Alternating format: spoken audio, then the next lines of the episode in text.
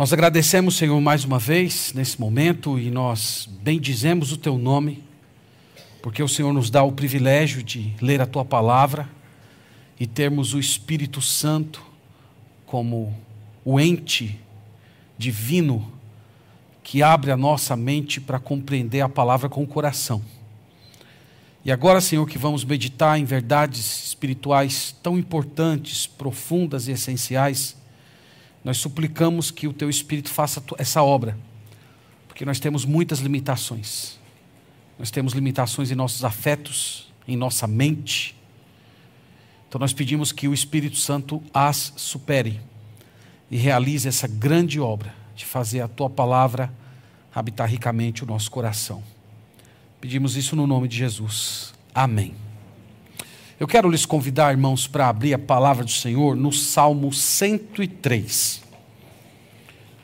Sei que alguns de vocês estão ansiosos para ver a última etapa lá da história de Esther, mas vocês vão segurar um pouco a ansiedade até domingo que vem, para a gente falar um pouco voltado para os pais, pela manhã.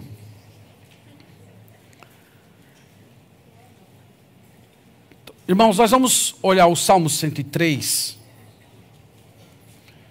E esse salmo é um dos salmos mais lindos que a gente tem no Saltério. Ele é um salmo belíssimo. Então nós vamos fazer assim, nós vamos começar com a leitura dele, eu vou lê-lo completo, porque nós não vamos olhar cada parte do salmo, na verdade eu quero destacar apenas algumas ideias dele, mas para a palavra de Deus não ficar vazia, a gente vai ler ele completo. Então, Salmo de Davi. Bendize, ó minha alma, ao Senhor, e tudo o que há em mim, bendiga ao seu santo nome. Bendize, ó minha alma, ao Senhor, e não te esqueças de nenhum só dos seus benefícios. Ele é quem perdoa todas as tuas iniquidades, quem sara todas as tuas enfermidades, quem da cova redime a tua vida e te coroa de graça e misericórdia, quem farta de bens a tua velhice de sorte que a tua mocidade se renova como a da águia. O Senhor faz justiça e julga a todos os oprimidos. Manifestou os seus caminhos a Moisés e os feitos aos filhos de Israel. O Senhor é misericordioso e compassivo, longânimo e assaz benigno. Não repreende perpetuamente, nem conserva para sempre a sua ira não nos trata segundo os nossos pecados, nem nos retribui consoante as nossas iniquidades. Pois quanto o céu se alteia acima da terra, assim é grande a sua misericórdia para com os que o temem. Quanto dista o oriente do ocidente, assim afasta de nós as nossas transgressões. Como um pai se compadece de seus filhos, assim o Senhor se compadece dos que o temem pois ele conhece a nossa estrutura e sabe que somos pó. Quanto ao homem, os seus dias são como a relva, como a flor do campo, ele floresce, pois, soprando nela o vento, desaparece, e não conhecerá daí em diante o seu lugar.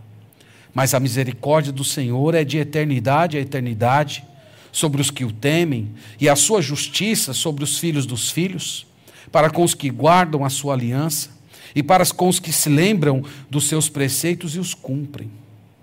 Nos céus estabeleceu o Senhor o seu trono, e o seu reino domina sobre tudo. Bendizei ao Senhor todos os seus anjos, valorosos em poder, que executais as suas ordens e lhe obedeceis a palavra. Bendizei ao Senhor todos os exércitos, vós, ministros seus, que fazeis a sua vontade. Bendizei ao Senhor, vós, todas as suas obras todos os lugares do seu domínio.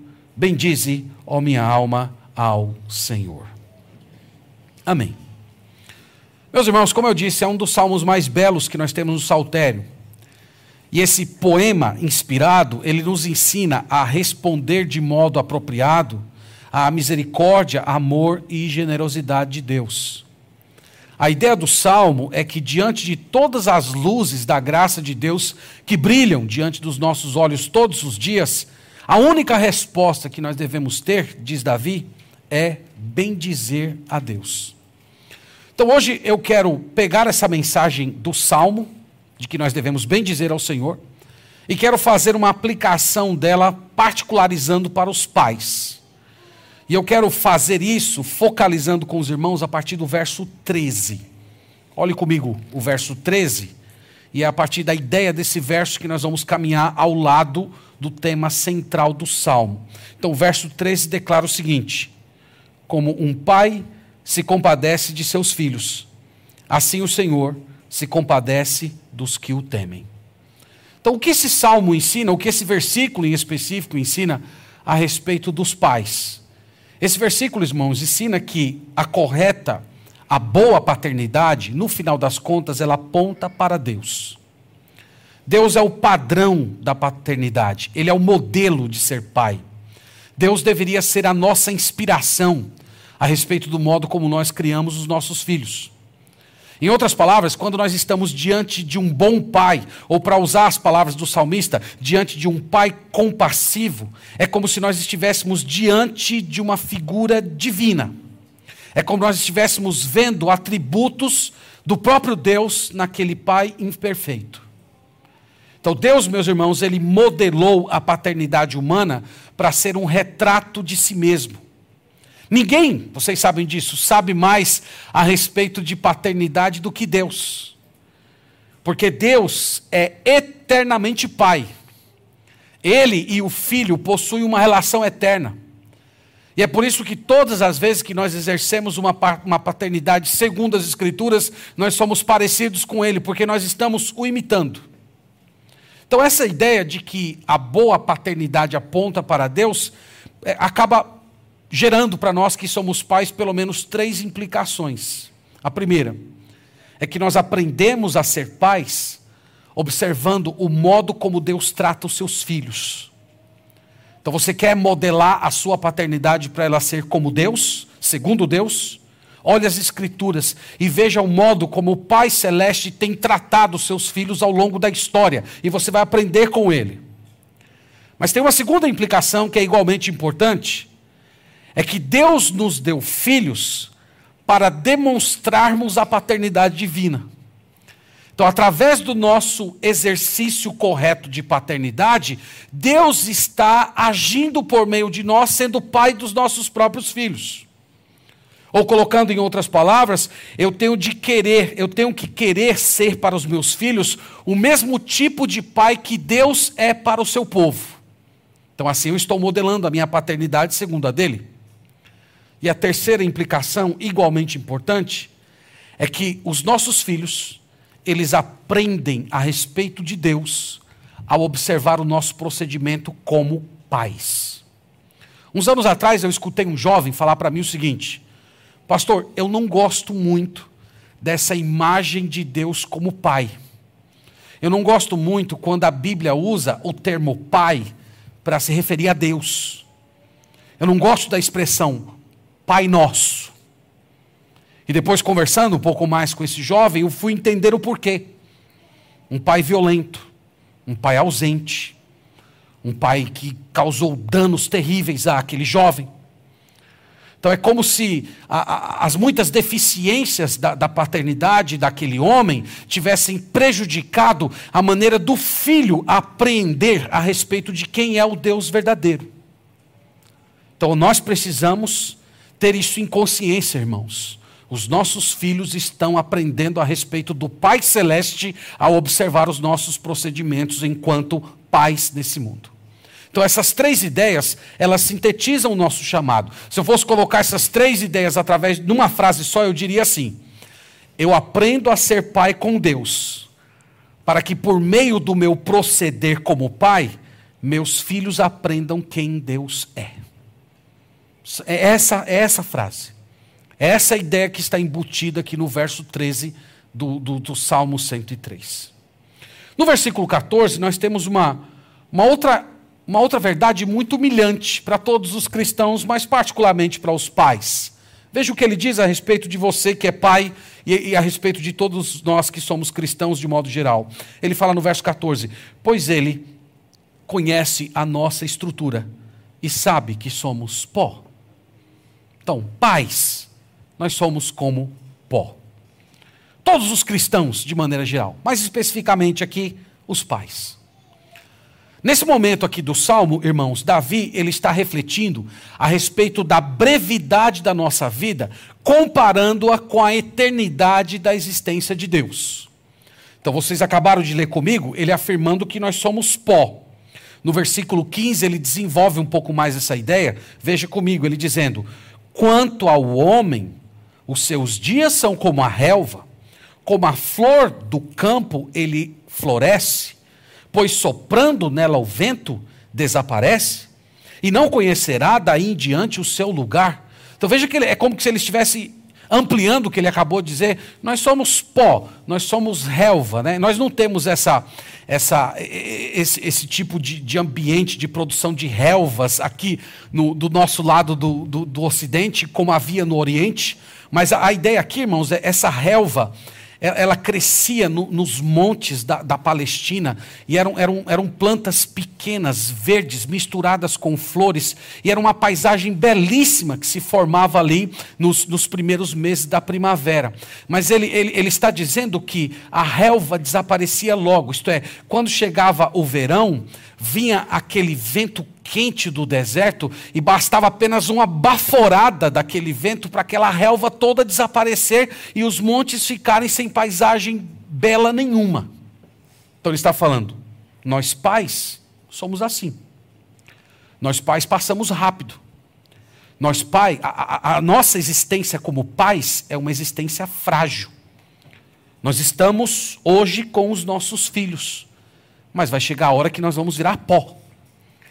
Vai chegar a, a hora que o, o, o vento da morte vai bater na nossa vida e simplesmente vamos deixar de existir. Então ele fala que nós somos assim. Mas no verso 17, ele contrasta com Deus. Veja que Deus é diferente de nós. Nós passamos rápido, mas no verso 17 ele fala: Mas a misericórdia do Senhor é de eternidade a eternidade então aqui ele está, ele está, ele está comparando a nossa existência frágil e passageira com a de Deus. Deus é diferente de nós. Deus é eterno. Deus é o único Pai que os nossos filhos vão ter pela eternidade. E a misericórdia dele subsiste para sempre. Mas o que eu queria chamar a atenção de vocês, irmãos, é a segunda frase do verso 17, porque ela é a frase central aqui da nossa exposição. Ele fala assim: mas a misericórdia, mas a misericórdia do Senhor é de eternidade a eternidade sobre os que o temem e sobre e a, e a sua justiça sobre os filhos dos filhos. Então, veja comigo esse raciocínio. Davi acabou de dizer que nós passamos rápido. Ele acabou de dizer que nós somos pó, que nós somos como a relva que não resiste ao primeiro vento que vem do deserto. Nós passamos rápido, a nossa existência é frágil. Nós estamos aqui com os nossos filhos hoje e simplesmente amanhã podemos não estar mais. Só que ele fala de uma bênção do Senhor que cai sobre filhos dos filhos. Então, o pensamento que eu queria conduzir os irmãos nesse momento é esse: como é que meus filhos meus netos, meus bisnetos, podem ser abençoados para sempre com o amor de Deus. Então ele está falando aqui de uma justiça que vai recair sobre a nossa descendência. Então a ideia é: como é que os meus descendentes, aqueles que serão gerados a partir de mim, os quais eu nem conhecerei, como é que eles podem ser alcançados pela justiça de Deus, ao invés de serem condenados por ela? E aí o verso 17 e 18 dão três respostas a essa pergunta. E esse é, é, o, é o, ponto central aqui, irmãos, da, da, nossa meditação. Já que nós passamos rápido, já que nossa, a, nossa, a nossa existência nesse mundo é tão frágil, como é que nós podemos abençoar a nossa descendência de tal maneira que os filhos dos nossos filhos continuem sendo abençoados com a justiça de Deus que um dia recaiu sobre nós? No verso 17 e no 18 nós temos três respostas a essa pergunta. Enquanto leio, tente comigo aí localizar as três respostas a essa questão. Como a nossa descendência pode ser abençoada por Deus. Então ele começa, verso 17. Mas a misericórdia do Senhor é de eternidade a eternidade. Sobre quem? Sobre os que o temem. Então, o primeiro, o, o primeiro requisito para uma descendência ser abençoada para sempre, é essa descendência temer a Deus. É o que o salmista está dizendo. Esse é o primeiro. Continuando a leitura. E a sua justiça sobre os filhos dos filhos, para quem? Para com os que guardam a sua aliança. Segundo requisito, guardar a aliança de Deus. Continuando a leitura. E para com os que se lembram dos seus preceitos e os cumprem. Terceiro requisito, obediência, em uma palavra só. Obedecer a Deus. Guardar os seus preceitos, lembrar é obediência. Então, irmãos, ele está falando que se nós queremos ter uma descendência abençoada, filhos, netos, bisnetos, já que a nossa existência aqui é tão frágil, a nossa descendência precisa ser abençoada com essas três graças. Eles precisam temer a Deus, eles precisam guardar a aliança de Deus e eles precisam obedecer a Deus. Então eu queria olhar um pouco mais de perto com os irmãos esses três elementos. Então vamos começar pela aliança. O que significa guardar a aliança de Deus hoje? Bom, todos vocês sabem, nós passamos meses e meses pregando em Gálatas aqui na igreja. E uma das coisas que nós mais tentamos mostrar para os irmãos é que muita coisa mudou no que tange a aliança com a chegada do Senhor Jesus Cristo. Nós não estamos mais debaixo da aliança de Moisés, nós não fazemos parte mais daquela aliança que foi estabelecida no Sinai, que envolvia a guarda do sábado, leis dietética, circuncisão, sacrifício de animais. Todas essas coisas caducaram com a chegada do Senhor Jesus Cristo, portanto, nós não estamos mais ligados a essa aliança. Mas isso não significa que nós não estejamos conectados a aliança nenhuma. Toda vez que nós celebramos a ceia do Senhor, nós repetimos a fala do Senhor Jesus em Lucas 22, verso 20, onde ele, tomando o cálice, diz: Esse cálice é o quê? A nova aliança no meu sangue. Então nós não estamos mais debaixo de uma aliança com Moisés, aliança de Moisés, mas nós estamos na nova aliança, nós estamos na aliança com Jesus Cristo. E nessa nova aliança, irmãos, do lado de Deus, o Senhor provê o sangue de Cristo para perdoar os nossos pecados. E Ele coloca o Espírito Santo no nosso coração para nós obedecermos a Deus, andarmos em novidade de vida. Esse é o lado de Deus nessa aliança. E do nosso lado, o nosso dever é de crer que a morte de Jesus Cristo foi um pagamento pelos nossos pecados e acolhê-lo como tesouro, como salvador da nossa vida. Então, esse é o, é, é, é o nosso lado nessa nova aliança. Então, quando uma pessoa é colocada diante desse ato salvador de Deus, quando essa pessoa observa o, o, sacrifício do Senhor Jesus Cristo, crê que a morte dele foi um pagamento pelos seus pecados, e, e, ela, e ela crê nisso de todo o coração, imediatamente ela passa a ser habitada pelo Espírito Santo e ela se torna então parte dessa nova aliança. Então, convergindo aqui para os nossos filhos descendentes, se nós queremos, irmãos, que eles sejam eternamente abençoados, se nós queremos filhos, netos, bisnetos, uma descendência que está iluminando esse mundo com a graça de Deus, nós precisamos usar de todas as ferramentas que o Senhor colocar nas nossas mãos para colocá-los diante de Jesus Cristo, para que eles conheçam Jesus Cristo. Nós não podemos descansar até que eles tenham a sua própria fé em Deus, o seu próprio arrependimento, eles se tornarem parte dessa nova aliança. O segundo requisito, no verso 17, o salmista diz que é temer a Deus. Então, uma, uma descendência será abençoada se ela, caso ela tema ao Senhor.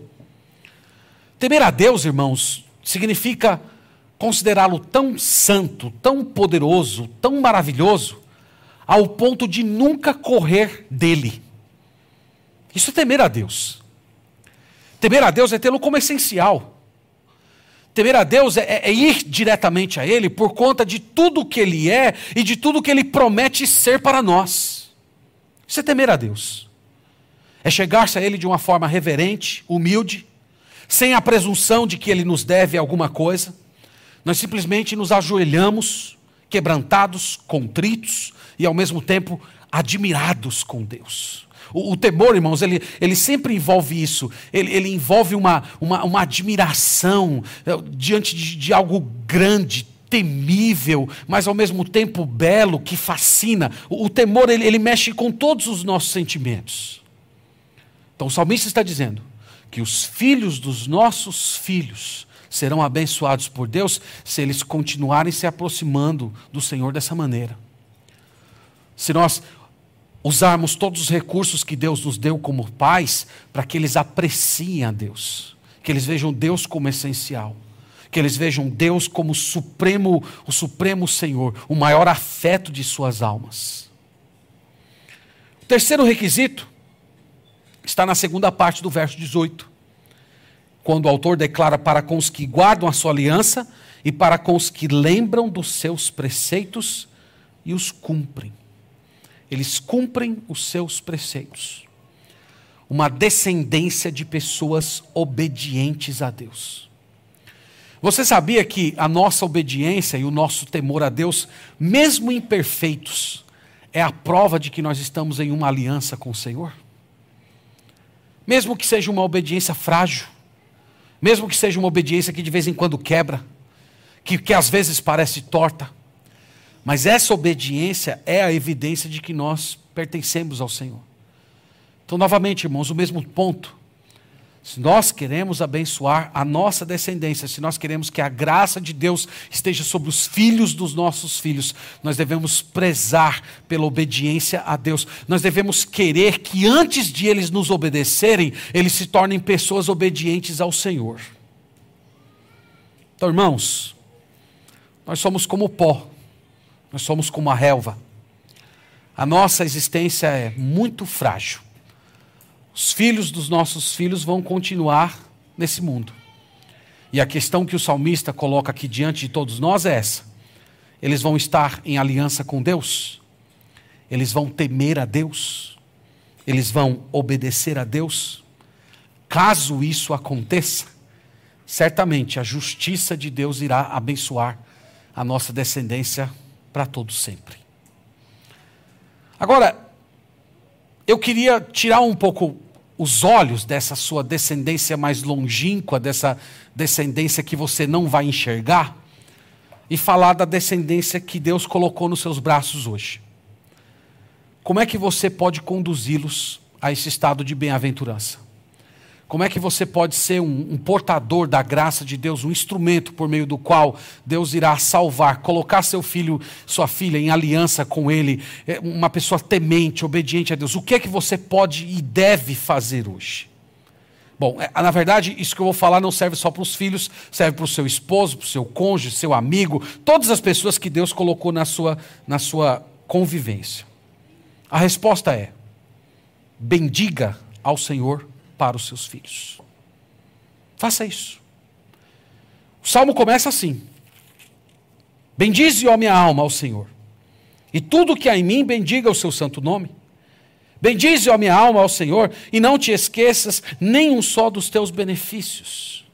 Irmãos, esse é, o grande, esse é o grande tema do salmo. O salmista começa assim e depois ele desenvolve modos de bendizer ao Senhor e ele conclui voltando ao mesmo ponto, versículo 20: Bendizei ao Senhor todos os anjos, verso 21, bendizei ao Senhor todos os exércitos, verso 22, bendizei ao Senhor vós todas as suas obras. Então veja que ele, ele, ele termina do mesmo jeito que começa, apelando para que as pessoas bendigam ao Senhor. Agora, você sabe o que é bendizer ao Senhor? Bendizer é falar bem. Bendizer é elogiar, louvar. Bendizer é enaltecer sua grandeza e bondade. O salmista diz que isso não pode ser feito de qualquer jeito. Ele falou: Bendize, ó minha alma. Isto é, tem que ser um louvor de todo o coração. Ele não pode ser hipócrita, ele não pode ser vazio, ele não pode ser da boca para fora. Lembra de Jesus criticando as autoridades do seu tempo? Mateus 15, ele fala isso. Esse povo honra-me com os seus lábios, mas o seu coração está distante de mim. Então não é, não é só falar bem, tem que ser de todo o coração. Então, irmãos, o chamado aqui do salmista, particularizando para todos nós que somos pais, é que de todo o nosso coração nós precisamos bendizer a Deus na frente dos nossos filhos. Nós precisamos elogiar Deus. Nós precisamos falar bem de Deus, cantar, exaltar a sua grandeza. Então nós devemos sair hoje daqui da manhã, hoje desta manhã aqui da igreja, clamando ao Senhor para que Ele derrame espírito de louvor nos nossos lábios, para que nós sempre estejamos exaltando Deus na frente dos nossos filhos. Veja que o salmista, ele oferece algumas razões aqui para a gente bem dizer a Deus até alguns caminhos, tá? Para vocês que são pais. Tem vários aqui, a gente poderia passar algumas semanas desempacotando todos os motivos de louvor dele, mas eu vou sinalizar só três. No verso 19, veja comigo. Ele fala assim: Nos céus estabeleceu o Senhor o seu trono, e o seu reino domina sobre tudo. Então, o que, o que ele está bendizendo aqui? Ele está bendizendo Deus em sua soberania. Ele está exaltando essa posição gloriosa. Deus está sobre o trono. Ele é o mais alto, elevado valor. E tudo que acontece nesse mundo está debaixo do seu senhorio. Então você precisa bendizer a Deus. Você precisa falar bem da soberania de Deus para os seus filhos. Então imagina você lendo um salmo como esse, você chegando para os seus filhos dizendo: Senhor, eu, eu bendigo o teu nome, porque eu sei que o Senhor governa tudo, o Senhor governa povos, o Senhor governa governos, o Senhor governa sistemas políticos, animais, moléculas, galáxias, tudo, Senhor, está debaixo da tua soberania. Nada se move nesse mundo, no mundo visível, no mundo invisível, no mundo espiritual. Nada acontece se não for através da tua providência. E quando você é, é, bendiz ao Senhor nesses termos para os seus filhos, é como se você estivesse impactando o coração deles com a graça do Senhor. Então, bendiga ao Senhor. Bendiga ao Senhor na sua soberania. No verso 6, veja o que ele destaca aqui, um outro atributo do Senhor. Ele, faz, ele, ele diz o seguinte: O Senhor faz justiça e julga a todos os oprimidos. Irmãos, no mundo como a gente vive hoje, num país com 50, 60, 70 mil pessoas que são assassinadas, com crianças que são estupradas, com, com malfeitores, assaltos, violência crescendo, os nossos filhos precisam nos ouvir bem dizer ao Senhor a, a, como, como um Deus que é justo. Então você chegar para os seus filhos e dizer: Senhor, eu, eu, eu te bendigo por sua justiça e retidão. Eu te bendigo porque, mesmo que os maus pareçam ser tão fortes, o Senhor que é todo-poderoso, nós te bendizemos, Senhor, porque a tua justiça será feita no tempo certo. Então, seus filhos estão sendo impactados com essa ideia, eles estão diante de um Deus justo, você está bendizendo ao Senhor por quem Ele é. No verso 10 ao 12, temos um outro elemento que vale muito a pena bem dizer ao Senhor. Ele fala assim no verso 10: Não nos trata segundo os nossos pecados, nem nos retribui consoante as nossas iniquidades, pois quanto o céu se alteia acima da terra, assim é grande a sua misericórdia para com os que o temem. Quanto dista o oriente do ocidente, assim afasta de nós as nossas transgressões.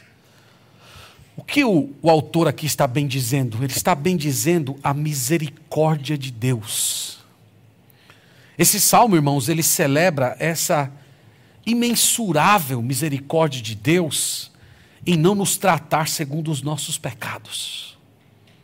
Nós pecamos muito contra o Senhor, mas Ele não nos trata segundo os nossos pecados. Isso aqui é o Evangelho. Deus não te vê mais, mesmo o pecador, Deus não te vê mais como merecedor de punição. Porque toda a punição que deveria cair sobre você já foi lançada em Jesus Cristo. E isso, meus irmãos, é uma verdade maravilhosa. Isso precisa estar nos nossos lábios, irmãos.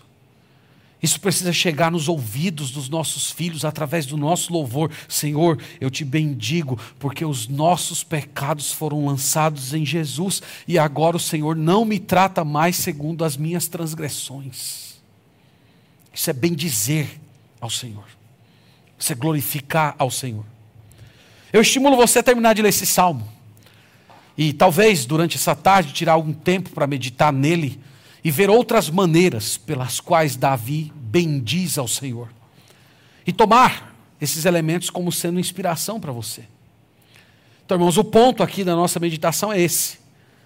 Você gostaria de ver seus filhos e os filhos dos seus filhos sendo abençoados por Deus, mesmo depois que você partisse desse mundo? Bendiga ao Senhor perante eles.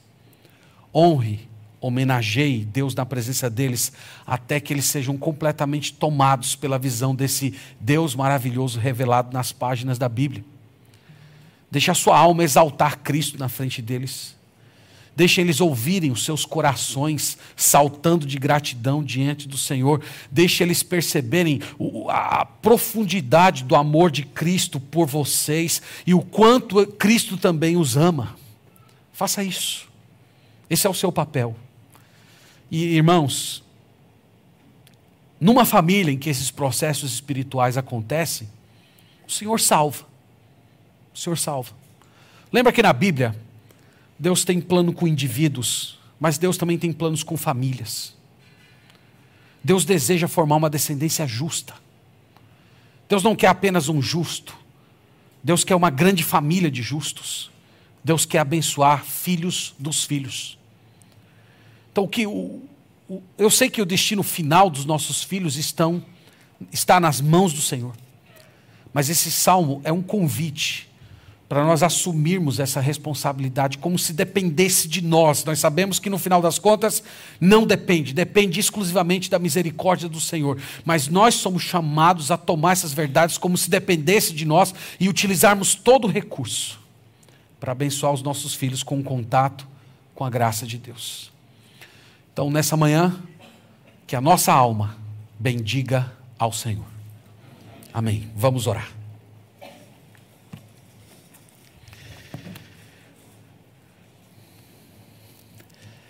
Senhor, de todo o nosso coração nós bendizemos o Teu nome. Nós bendizemos ao Senhor porque o Senhor existe. Nós bendizemos ao Senhor porque o Senhor é o Criador de todas as coisas. Nós bendizemos ao Senhor porque esse universo continua funcionando, porque está debaixo do teu controle. Nós te bendizemos porque os processos do nosso corpo estão acontecendo, porque o Senhor toma conta de cada um deles. Nós te bendizemos porque o Senhor reina, reina sobre o mundo físico, sobre o mundo invisível e sobre o mundo espiritual e nada está longe da tua santa, poderosa e bendita mão. Nós bendizemos ao Senhor porque o Senhor se manifestou a nós, o Senhor se deu a conhecer, o Senhor enviou o teu filho, da tua própria essência, Deus eterno, junto contigo, Pai, para vir esse mundo, para revelar a Ti e para mostrar a todos nós o que é uma paternidade por excelência. Nós te bendizemos, Senhor, porque o Espírito Santo um dia operou em nossos corações. E a partir dessa obra nós podemos acolher Deus como Pai e Jesus Cristo como nosso Senhor e Salvador. Nós te bendizemos porque estamos na tua igreja, participamos do corpo de Cristo. Nós te bendizemos porque temos refeição, alimento, saúde, um local para morar, temos família. Nós te bendizemos porque o Senhor nos deu filhos. O desejo do nosso coração, Pai, é que a nossa descendência continue bendizendo a Ti. Que os nossos filhos te proclamem como Senhor, Rei. Que eles temam ao Senhor, que eles te considerem tão maravilhoso e encantador que eles nunca consigam sair dos seus pés, Pai. É o nosso desejo. Então, essa manhã, Senhor, nós suplicamos, coloca em nós esse espírito de louvor Abre a nossa mente, o nosso coração, que é tão limitado por, por preocupações, pecado e distrações, mas abre, Senhor, a nossa mente para contemplarmos as tuas obras e produz no nosso coração um, um encantamento espiritual que se manifeste em palavras de louvor. Que os nossos filhos nos vejam te bendizendo, te honrando, te adorando, te exaltando e à medida, Senhor, em que eles forem ouvindo isso, nós clamamos que o Teu Santo Espírito conduza esse louvor ao coração deles, para que esse louvor se torne o próprio louvor deles. Que eles te acolham, Pai, como Pai, antes de termos a nós como seus pais. Nós te bendizemos, nós te adoramos e nós aguardamos com muita expectativa o retorno do nosso Senhor Jesus Cristo para desfrutarmos da tua paternidade por toda a eternidade. Te bendizemos, Pai, no nome de Jesus. Amém.